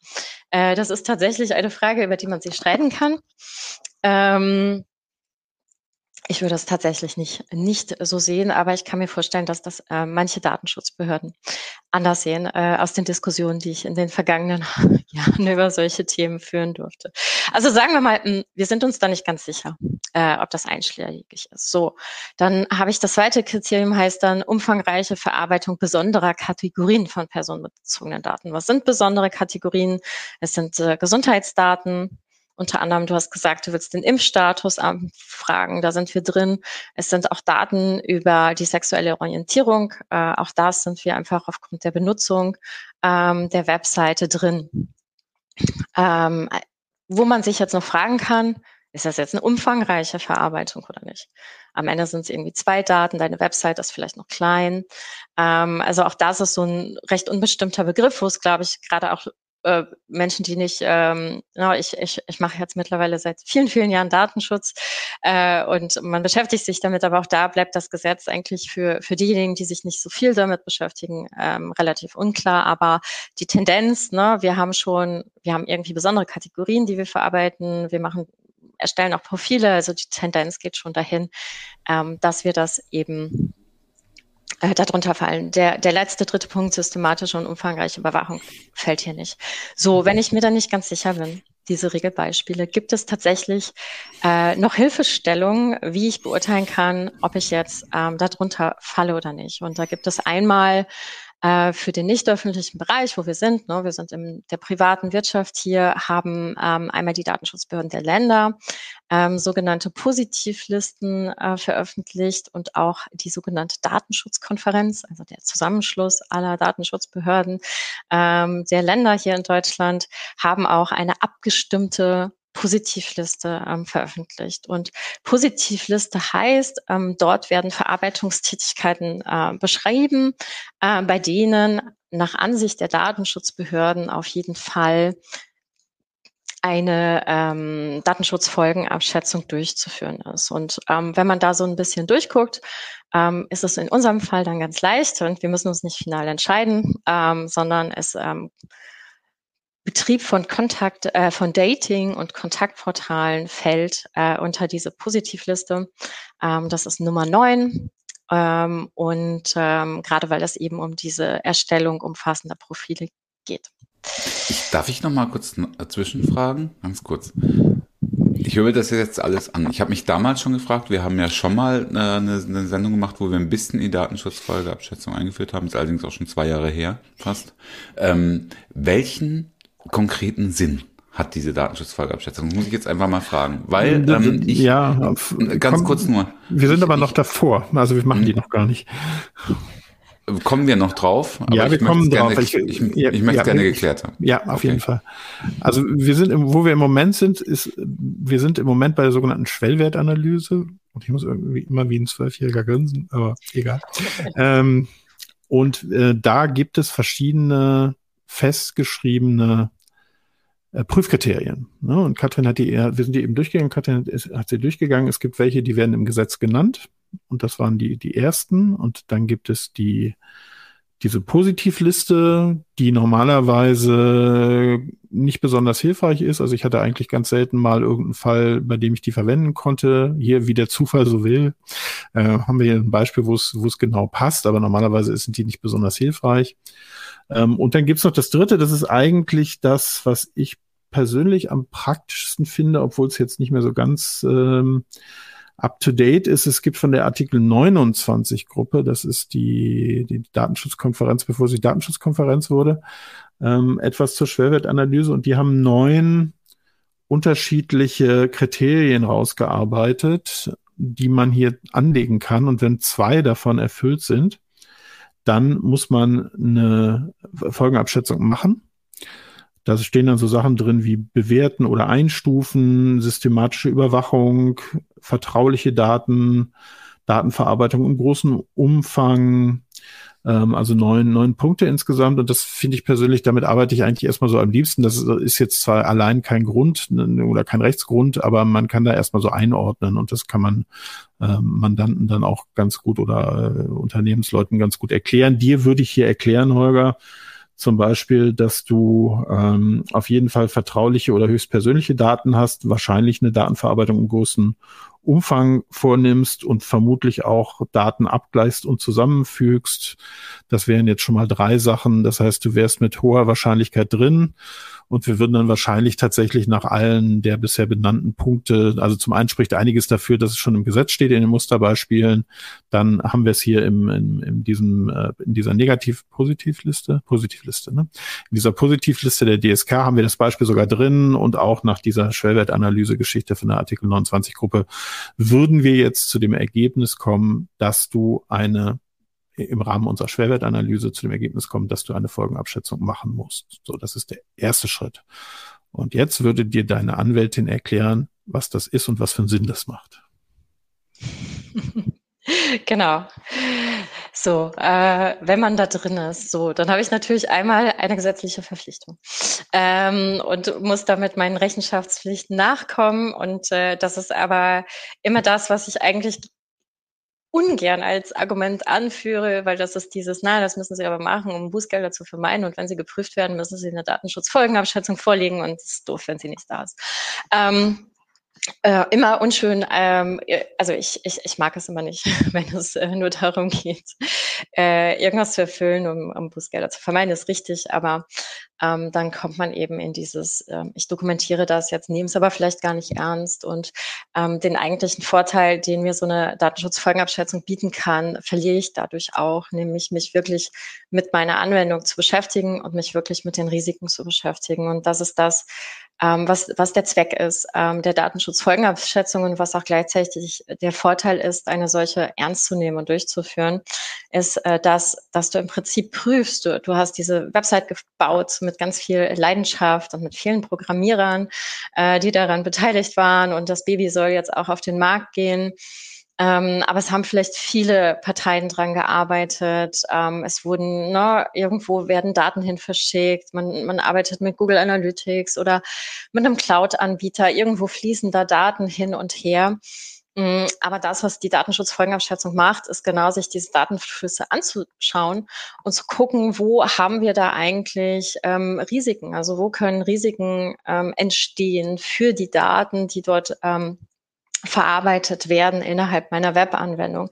Beispielsweise auf den Weg ähm, zu einem Dienstleister oder ähm, wenn du die Profile erfasst und die zusammengebracht werden. Ähm, was passiert damit? Ähm, was passiert damit nach zwei Jahren? Was passiert damit, wenn sich einer abmeldet? Ähm, wie sind die Daten auch äh, geschützt? Äh, du hast besonders sensible Daten ähm, durch die sexuelle Orientierung. Ähm, wie kann man sicherstellen, dass keine Unbefugten darauf zugreifen? Das, das sind alles Klassiker, die ich eigentlich auch äh, natürlich irg irgendwo beachte, wenn ich meine technischen und organisatorischen Maßnahmen für, für so ein Produkt ähm, prüfe. Aber diese da die Datenschutzfolgenabschätzung gibt es eben vor und das ist eine sehr intensive Prüfung, wirklich zu schauen, welche Daten brauche ich auch, äh, sind die notwendig, um die Zwecke zu erreichen? Was sind überhaupt die Zwecke, die ich mit meiner Anwendung erreichen will? Ist die Datenverarbeitung, die ich dafür habe, auch äh, zweckdienlich? Oder verstoße ich vielleicht gegen dieses äh, Prinzip der Datenminimierung? Also erhebe ich viel zu viel Daten von ähm, deinen Usern, die vielleicht noch angeben, was sie gerne essen und ähm, in, wo sie das letzte Mal in Urlaub waren, was aber gar nicht benutzt wird für die Profilbildung. Ähm, oder ich habe halt Themen, wie, wie informiere ich ähm, die Nutzer? Und ähm, ganz, ganz viele Themen, die ich eben beleuchte. Was ist auch die Rechtsgrundlage dafür? Brauche ich vielleicht irgendwo eine Einwilligung? Ähm, und dann eben zu bewerten, welche Risiken können entstehen. Also was, was passiert, wenn ich einen Hackerangriff habe? Was passiert, wenn ich ähm, ein ungeschütztes Backup habe? Was habe ich, ähm, und das ist diese eigentliche ja, Kunst äh, sozusagen oder der eigentliche Kern auch der Datenschutzfolgenabschätzung, wirklich mir diese Risiken anzusehen ähm, die zu bewerten, zu schauen. Ähm, ich denke, wir kommen da gleich noch zu, ne, wie, wie hoch ist die Eintrittswahrscheinlichkeit, wie hoch ist das Risiko, was kann meinen Kunden, meinen Usern wirklich passieren, wenn ihre Daten abhanden kommen, äh, kann dann sowas sein wie Diskriminierung etc. Und äh, welche Maßnahmen habe ich getroffen? Und sind diese Maßnahmen ausreichend, um das Risiko so zu minimieren, dass es ähm, in einen Bereich fällt, ähm, dass ich kein hohes Risiko mehr habe. Und ähm, das ist wirklich der Kern der Datenschutzfolgenabschätzung und wirklich auch einer der großen Vorteile, wenn man sie, äh, wenn man sie wirklich ähm, auch durchführt und ernsthaft durchführt, sich wirklich diese ganzen Themen anzusehen, um später einfach dann auch äh, Dinge zu vermeiden, ähm, weil ich eben von vornherein die richtigen Maßnahmen zur Abhilfe geschaffen habe. So, wenn ich das jetzt mal zusammenfassen darf, Frau Schürmann, ich als Kunde. Das heißt also, wenn ich es richtig verstanden habe, ist diese Datenschutz oder diese Pflicht zur Datenschutzfolgeabschätzung eigentlich so ein bisschen eine pädagogische Pflicht. Das heißt, äh, es gibt ganz viele Regeln, es gibt, äh, die, an die ich mich zu halten habe, die sind ja alle aufgezählt. Und jetzt zwingt mich quasi der Gesetzgeber dazu, äh, ein Protokoll darüber zu machen, ähm, und das zu verschriftlichen, äh, ob ich diese, ob ich alle diese Regeln geprüft habe und ob ich jederzeit in der Lage bin, all diese Regeln, die die DSGVO, gibt, DSGVO vorgibt, einzuhalten äh, und diese und dieses Schriftstück dann auch vorzuhalten. Das ist äh, also ich halte mich ja sowieso dran. Dann muss ich also trotzdem das alles nochmal dokumentieren und vorhalten, nur damit ich, äh, damit der Gesetzgeber mich damit quasi damit, äh, dazu zwingt, dass auch wirklich, äh, äh, dass ich die Regeln auch wirklich einhalte. Also ja, du musst ja auch eine Prüfung machen, Abi oder an der Uni. Du kannst ja auch nicht einfach sagen, ich habe das Wissen. Ne? Also das ist ah, okay. So also dann ist es so eine Art, dann ist es so eine Art äh, Datenschutzreifeprüfung. Ja, für ein Unternehmen. das kann man so ein bisschen, okay. also nicht für ein Unternehmen, für einen Prozess. Ne? Also du, du äh, gehst ja nicht auf das ganze Unternehmen zu, sondern du sagst zum Beispiel ne, unser, unsere Website oder unser Office oder ähm, sonst, also für einen Prozess ist das, äh, ja, kann man, kann man, glaube ich, so, so sehen. Ne? Also, dass, dass das tatsächlich der Gesetzgeber beziehungsweise die Datenschutzbehörde, dass es ihr im Zweifelsfalle nochmal nachweist, welche Gedanken du dir gemacht hast äh, und ob das alles so einigermaßen überzeugend ist. Gut, dann liege ich ja mit meinem Beispiel wer, im Bereich gar nicht so schlecht. Äh, wehe, du kannst es im Zweifelsfalle nicht vorlegen, dass du dir die Gedanken gemacht hast. Ne? Dann kriegt das Bußgeld, wenn es denn eins gibt, null mehr. Mhm. Ja. Am Ende ist es, ja, am Ende ist es, äh, kann man es betrachten wie vielleicht auch eine eigene Checkliste. Um wirklich nochmal durchzugehen, habe ich alles beachtet, habe ich alle Risiken beachtet, habe ich mir auch den Backup-Server angeguckt, ähm, wo können Risiken bestehen, wo kann ich Angreifer von außen haben, äh, mit wem arbeite ich zusammen.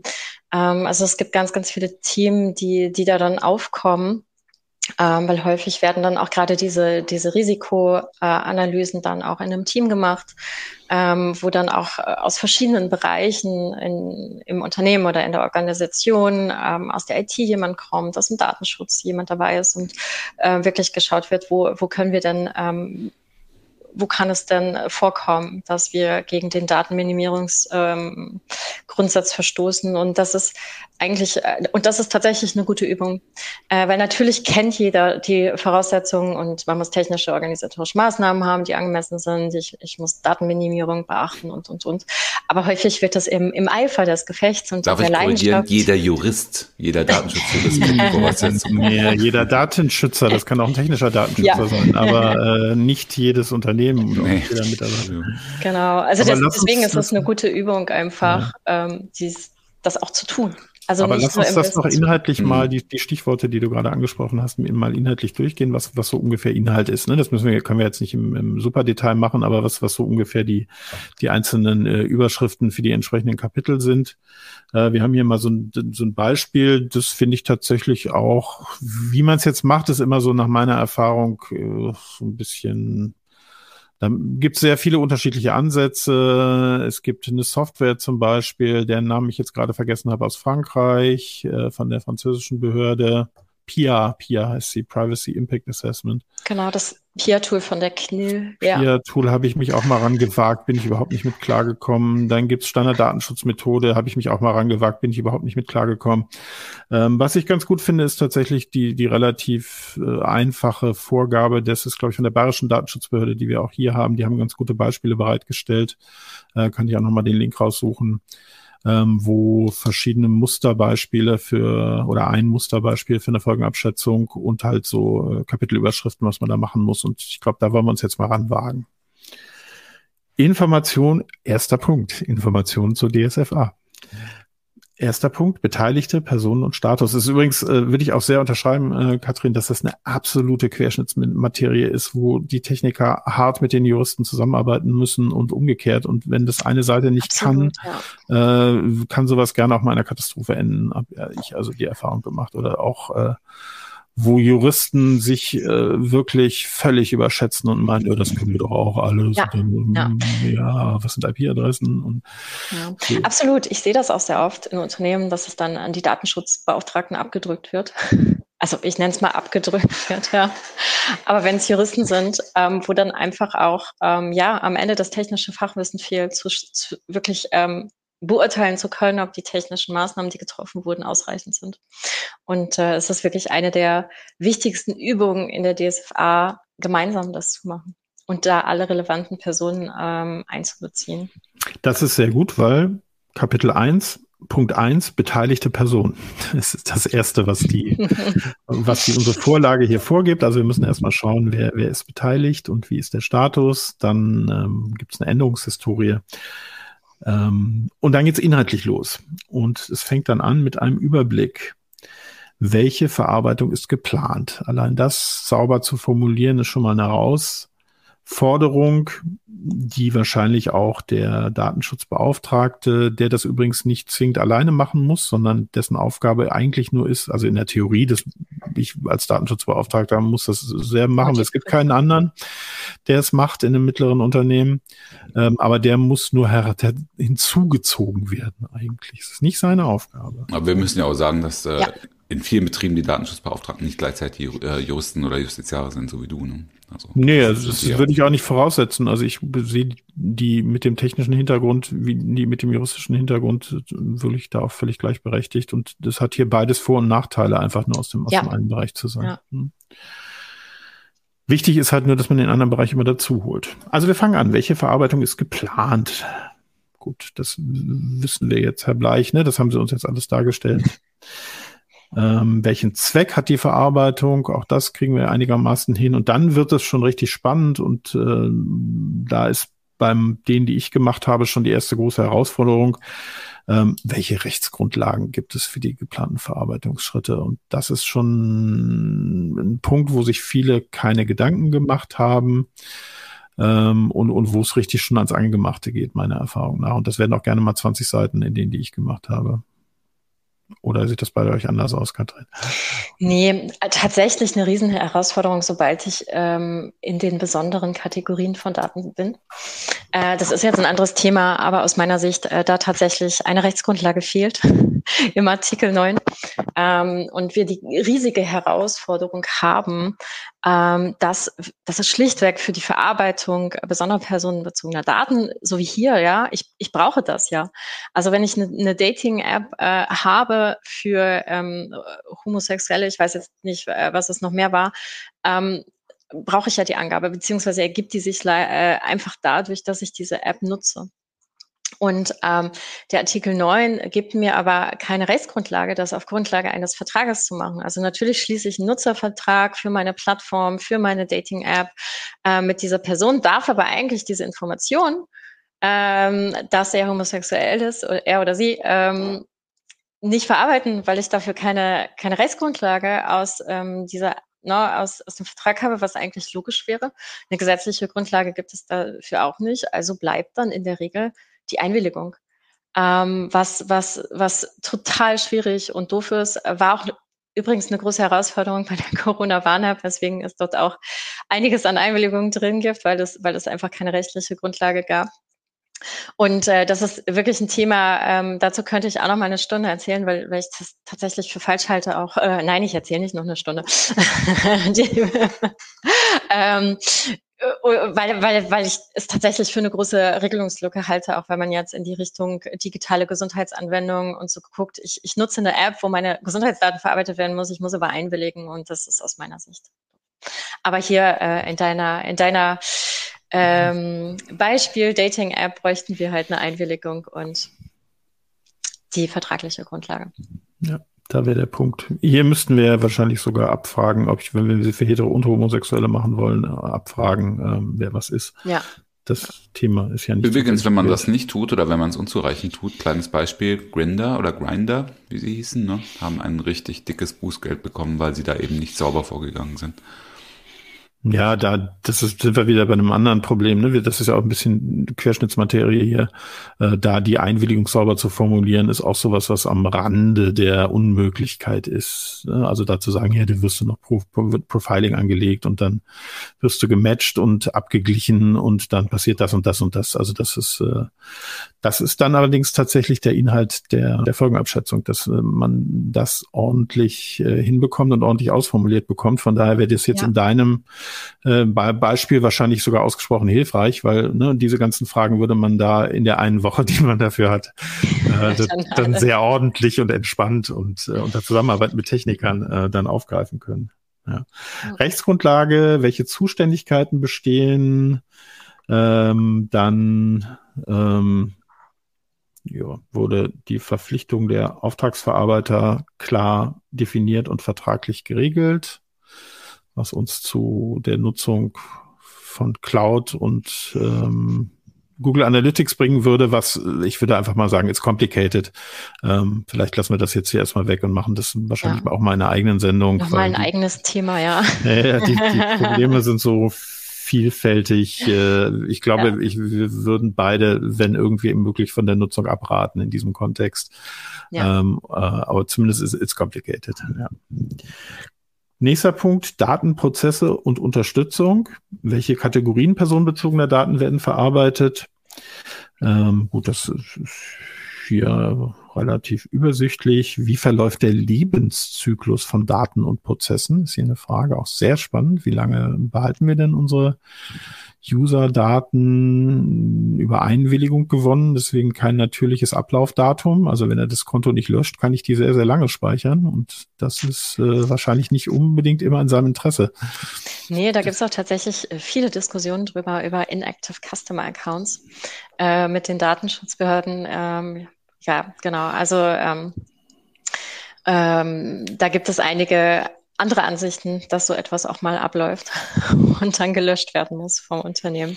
Aber auch das ist nochmal ein ganz eigenes Thema. Aber ähm, worum es geht äh, in der DSFA ist natürlich, sich Gedanken darüber zu machen, über den Lebenszyklus und über die Löschfristen und eben nicht, äh, wie auch in unserem Fall von ganz am Anfang, die Daten dann äh, über die Aufbewahrungspflichten ähm, hinaus noch irgendwo gespeichert zu haben.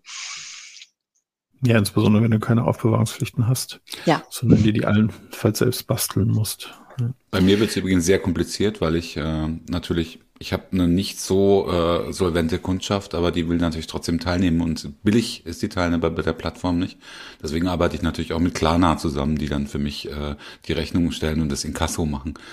Nur, nur so zu eurer Info. Ich weiß nicht, ob es das jetzt noch komplizierter macht in der DSFA oder nicht. Liefert Lieferando vielleicht auch noch die Rechnungen aus oder irgendwie?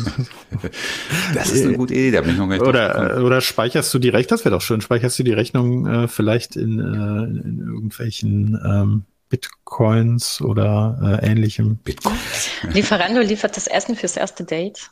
Es gibt dann direkt. Sehr schön. Ne? Genau. Ja.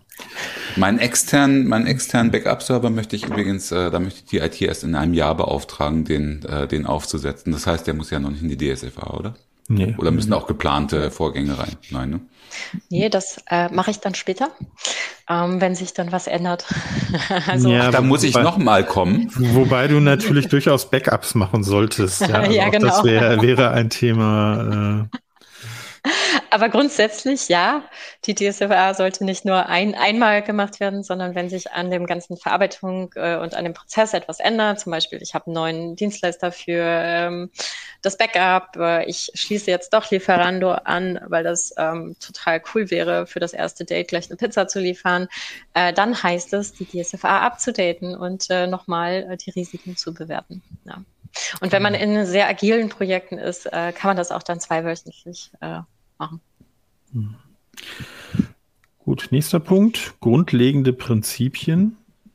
das ist auch ein Punkt, den ich richtig hart finde in der Praxis. Verhältnismäßigkeit und Notwendigkeit. Da musst du richtig gucken, ob das, was du geplant hast, ähm, insbesondere verhältnismäßig ist und tatsächlich notwendig, nicht, und zwar bei jedem Schritt, ob, ob es möglicherweise eine datenschutzschonendere Möglichkeit gibt, mit Daten umzugehen. Und da wären wir natürlich bei amerikanischen Clouds und bei Analytics äh, auch schon an einem Punkt, äh, wo man das allein schon anzweifeln könnte bei allen anderen pra Problemen, die da noch ähm, weiterkommen und dann daran angeregt die Frage, warum ist die Verarbeitung zwingend erforderlich und ein verhältnismäßige Mittel, den angestrebten Zweck zu erreichen? Und das gilt für jede Maßnahme und das ist richtig hart zu verargumentieren und da könnte man ganz schnell rausfliegen, auch nach meiner Erfahrung, wenn man es denn sehr ernst nähme. Definitiv. Da, da merkt man, wie wichtig es ist. Das ist aber tatsächlich dann immer eine, eine Aufgabe eher für die Juristen, den Zweck richtig zu definieren. Weil wenn ich den Zweck nicht Und richtig das ist dann definiere, Hochrecht. Das ist dann Hochreck. Ne? Ja, also das genau. insbesondere diese diese Sachen mit ähm, Verhältnismäßigkeit, Erforderlichkeit ähm, finde ich persönlich meistens dann wirklich Hochreck. Da Du hast es gerade gesagt, rausfliegen. Was meinst du damit? rausfliegen im Sinne von äh, nee, das geht nicht so. Ach so, da, also dass, äh, dass sich im, im Zuge der DSFA-Erstellung äh, zeigt, oh, der Prozess, der geht gar nicht, den müssen wir total äh, um, umbauen, ändern. Ja. Naja. Oder einfach du zu dem Ergebnis kommen musst, dass es, dass die von dir ähm, ergriffenen technischen organisatorischen Maßnahmen eben nicht dem hohen Risiko gerecht werden. Und dann, das kommt Und dann sehr. Selten, das kommt sehr selten vor, glaube ich, in der Praxis, ähm, aber äh, es soll es in der Theorie geben.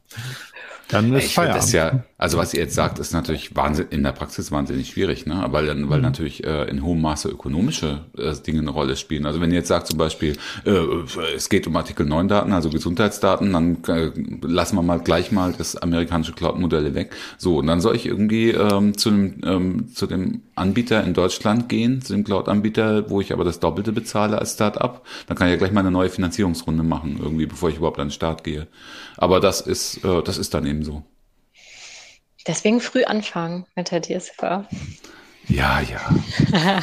Nein, ich weiß, das ist Quatsch. Aber ähm, ich meine, am Ende ist es dann äh, eine Bewertung. Wir sind da jetzt noch nicht, aber am Ende ist es dann eine Risikobewertung auch, ja.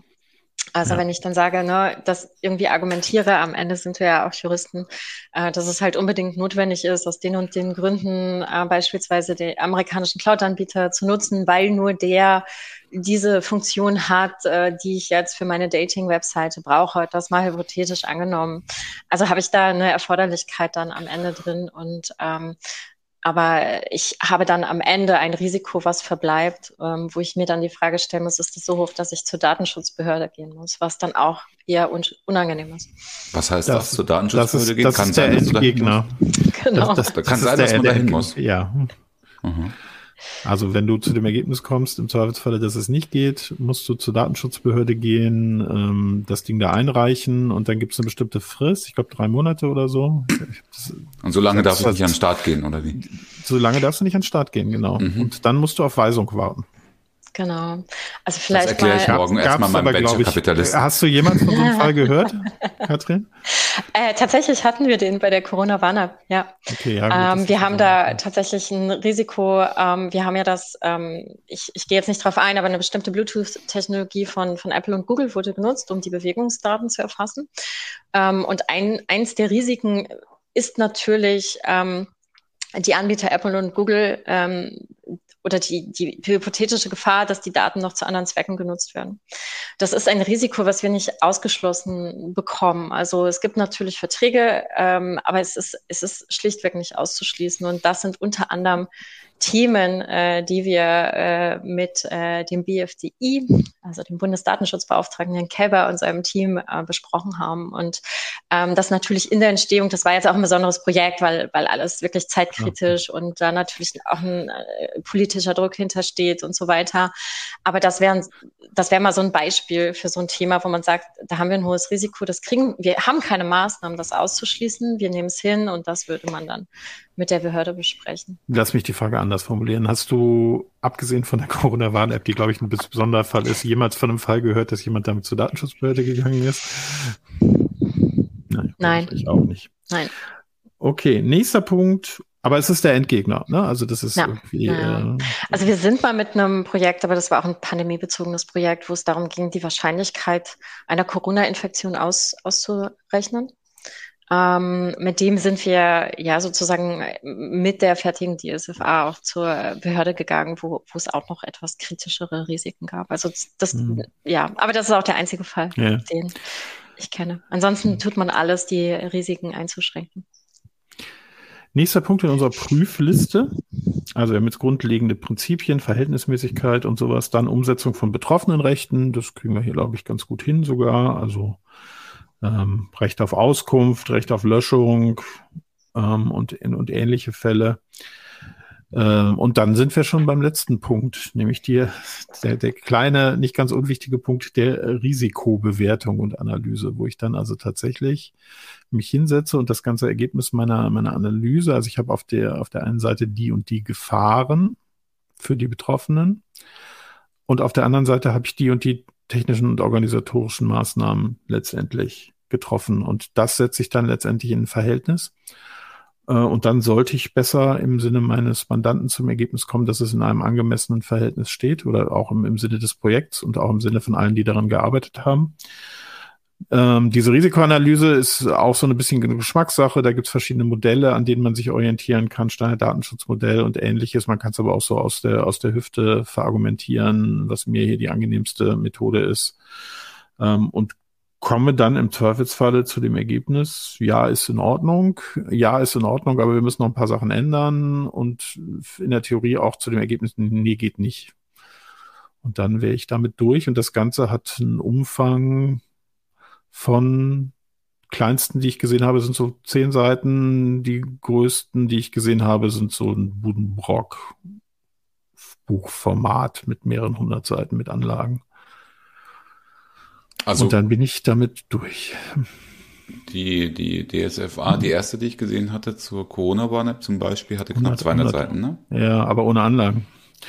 Ohne Anlagen. Ja, da ist die eigentlich, also das ist nur äh, sozusagen bis zu den Risiken. Und die Risiken waren in gesonderten Anlagen in, in äh, so einem Excel-Format haben wir die gemacht, ähm, gemeinsam mit den äh, mit, mit der Telekom und SAP wurde das in, in mehreren Threat Risk Modeling Workshops erstellt. Also sehr viel Aufwand tatsächlich auch betrieben. Also es war ja auch was sehr Besonderes, das erste Mal so eine Tracing-App zu haben. Ähm, mhm. äh, sehr viel Aufmerksamkeit, Aufmerksamkeit. natürlich. Mhm. Ähm, es ging ja auch darum, das Trauen der Bevölkerung natürlich auch in diese App ähm, zu erhalten, weil ansonsten funktioniert die App nicht. Und ähm, insofern was sehr Besonderes, auch was sehr Eigenes, auch was den Aufbau der DSFA angeht, wo wir uns auch entfernt haben von, von den klassischen ähm, Aufbauten, die man sieht, weil es einfach ein besonderes Projekt war und auch unter einem zeitlich äh, krassen Druck. Und, und wahrscheinlich äh, auch höhere Anforderungen an die Lesbarkeit, ne? weil ihr habt ja auch direkt an ja. die Kunden, quasi an die ja. Kunden gerichtet, dass die ja. das auch verstehen. Ne? Genau, genau, auch wie, wie Dinge dann äh, man beschreibt, ähm, wie es lesbar ist, genau. Ähm, hm. Was auch sehr aufregend war, als die veröffentlicht wurde, weil man wusste, die ganze Datenschutzfachwelt guckt sich das bestimmt an, was, ja, äh, was, was so ein ganz neues ähm, ja, Gefühl war, weil normalerweise ne, liegt es, ich, ich will jetzt nicht sagen in der Schublade, aber wenn es abgeschlossen ist, ist es ein Dokument, was in meiner Dokumentation ist. Aber es, es lesen jetzt nicht alle Datenschützer Deutschlands äh, so ein Dokument. Dazu hätte ich jetzt gleich mal eine Frage, noch eine Anschlussfrage. Also äh, klar, damals, ähm, die wurde veröffentlicht, ähm, aber dann äh, gab es eine Riesendiskussion zum Thema Luca-App. Äh, ähm, da wurde halt sehr kritisiert, dass die eben nicht veröffentlicht wurde. Ähm, so wie ich das auf Twitter in, in der diversen kritischen Threads verfolgt habe, ähm, waren, sind viele davon ausgegangen, die muss eigentlich veröffentlicht sein, auch die Datenschutzfolgeabschätzung zu der, zu der Luca-App. Ähm, und wie ist das überhaupt? Müssen Datenschutzfolgeabschätzungen äh, veröffentlicht werden oder nicht? Äh, wer sieht die überhaupt? Für wen sind die? Gute Frage. Ähm, tatsächlich müssen sie nicht veröffentlicht werden. Also die, die, die Corona-Warn-App, sonst würde es ja auch mehr geben. Also es gibt das Planspiel von der Bayerischen Landesbehörde und es gibt die Corona-Warn-App, ähm, Datenschutzfolgenabschätzung und noch eine, die vom ähm, FIF erstellt wurde im Vorfeld ähm, einer solchen App. Mhm. Aber das sind die, die öffentlich sind und zugänglich sind. Es gibt keine Veröffentlichungspflicht aus der Datenschutzgrundverordnung. Es ist eine der Rechenschafts- und Dokumentationspflichten, die der Verantwortliche hat.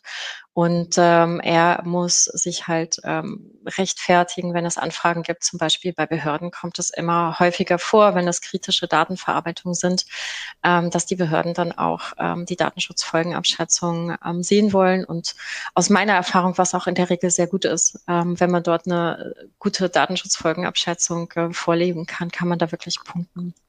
Das heißt aber auch, dass es keine Pflicht jetzt zum Beispiel gegenüber Betroffenen. Die Datenschutzfolgeabschätzung, die liegt, die liegt in der Schublade. Auch ich jetzt als Kunde der Dating-App zum Beispiel habe jetzt kein Recht einzufordern, diese Datenschutzfolgeabschätzung äh, einzusehen. Die hat genau eine Zielgruppe. Also jetzt mal von den ganzen positiven Effekten bei der, bei den Prozessen, ähm, hat sie genau eine Zielgruppe, nämlich die Datenschutzaufsichtsbehörden und es passiert was und die wollen die sehen. Das ist der Alles einzige klar. Grund, weswegen du das machst.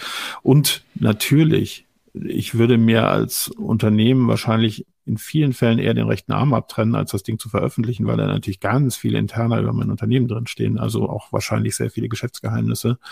Äh, deswegen hätte mich auch damals, gut, man kann natürlich jetzt sagen, so, so eine Sache wie die Luca-App, die jetzt halt auch öffentlich finanziert ist, bei denen hätte man das vielleicht tatsächlich auch mal fordern können, ne? aber normalerweise als Unternehmen wirst du den Teufel tun, sowas rauszugeben. Weil einfach viel zu gefährlich. Okay. Ja, da stehen ja auch alle Risiken drin. Also alle mhm. Risiken, alle Maßnahmen, die ich getroffen habe, das ist ja auch gefährlich, aus, ähm, weil das äh, natürlich das Unternehmen auch angreifbarer macht, auch von außen. Ja. Das ist doch ein schönes Schlusswort. Alles ist gefährlich. ja, Holger, also bei, unser Ergebnis für deine, für deine Vorhaben wäre wahrscheinlich, kannst du grundsätzlich machen, ist aber gefährlich und vielleicht solltest du dir das mit, ähm, mit der amerikanischen Cloud und mit Analytics nochmal überlegen. Ich glaube, das wäre so die, der Ratschlag, den, den du bekommen würdest. Mit ja, beidem glaub, wird es schwer. Ich begrabe meine Pläne hiermit, weil ja, ähm, wenn ich das, das, wenn ich das umsetzen will, ich habe mir das so einfach vorgestellt, aber wie gesagt, drei Millionen waren veranschlagt, das wären jetzt dann, wären, wären was wahrscheinlich gleich noch drei Millionen mehr. Dann geht's dir wie ganz, ganz, ganz, ganz vielen Unternehmen, die insbesondere was mit, ähm, mit besonderen Arten von personenbezogenen Daten machen muss, so DIGAS, also digitale Gesundheitsanwendungen und so weiter, die alle irgendwann zu dem Ergebnis kommen, das geht gar nicht, weil Datenschutz viel zu herausfordernd. Aber natürlich geht es in vielen Fällen und ähm, von daher denke ich keine große Angst vor Folgenabschätzungen. Sie sind schon machbar, aber es ist, man sollte eben wissen, es ist eine Herausforderung. Es ist teuer, auch das, das ist richtig teuer. Auch äh, die Kanzleien, die man dazu zieht, sind sicherlich nicht ganz preiswert zu Aber haben, wir sind ja auch zu dem Ergebnis gekommen, wir müssen nicht zwingend eine Kanzlei hinzuziehen. Vielleicht kann man es auch mit irgendwelchen. Ja, aber in deinem Fall äh, hättest du es nicht selber machen können. Also du kannst es selber machen, wenn du jetzt eine Videokamera hinhängst, da gibt's auch Muster und so weiter, da brauchst du wahrscheinlich keine Kanzlei, wenn das jetzt einfach nur eine einfache Videoüberwachung ist. Ne? Wenn du hm. Äh, wie Notebooks billiger irgendwie den ganzen Raum überwachst, wäre wahrscheinlich eine Folgenabschätzung vorher gut gewesen. Wenn sie eine, ich weiß nicht, ob sie eine gemacht haben, aber nur, nur als Beispiel. Genau. Ja, damit sind wir am Ende. Vielen Dank, Katrin. War sehr interessant. Ja, vielen Dank für die Einladung. Hat Spaß gemacht. Uns auch sehr. Obwohl, ich, ich bin jetzt auch sehr am Ende. Aber gut.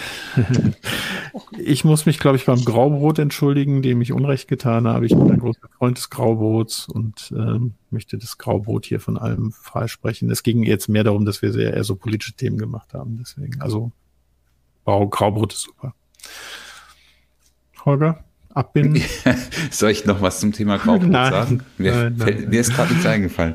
Nee, aber ich, natürlich bin ich äh, fürs Graubrot zuständig, insofern ist, dass ich wieder auf unsere Kontaktmöglichkeiten ah, hinweisen muss. Ähm, und möchte natürlich. Ähm, das ist einerseits unsere Mailadresse auslegungssache.ct.de. Im Web erreicht man uns am besten unter ct.de slash Auslegungssache. Ich möchte mich nochmal bedanken für einige positive Kommentare zur letzten Folge. Ähm, ich habe noch nicht reingeschrieben, das werde ich jetzt aber dieser Tage, heute oder morgen mal machen. Äh, übrigens hat ein, äh, ähm, ein äh, Hörer, der auch Fan von uns geschrieben, er hat immer wieder Probleme, uns zu finden auf der Website. Auch da ist was geplant, dass wir da vielleicht ein paar Verbesserungen machen, dass, äh, und äh, vielleicht auch eine Umstrukturierung, dass man uns auch schon auf der Heise und CT Homepage leichter findet als nur über die direkte Webadresse. Gut, also ich äh, bin insofern am Ende, als dass ich mein Projekt ja hiermit begrabe, meine, meine Dating-App ich bleib Redakteur. Das macht, macht mir sowieso mehr trotzdem. Spaß. Genau, Rechnung Katrin, kommt. auch von mir vielen, vielen Dank. Ne? Und äh, ja, Jörg, dann wir beide sehen uns in zwei Wochen wieder und hören uns in zwei Wochen wieder. Ich glaube, wir sehen uns schon mal vorher wieder, aber in diesem ja, Kontext. das könnte natürlich sein. Ich meine jetzt hier. Über ja, ja, ja, hier, genau. In zwei Wochen geht's hier weiter. Nächste Woche habe ich Urlaub, aber das beeinflusst die Sache nicht. Wir haben auch schon einen interessanten Gast für die nächste Sendung. Der wird auch wieder ein bisschen politischer. Und einstweilen bleibt uns nur zu sagen, schützt, schützt eure, Daten. Daten. Tschüss. Tschüss. Ciao.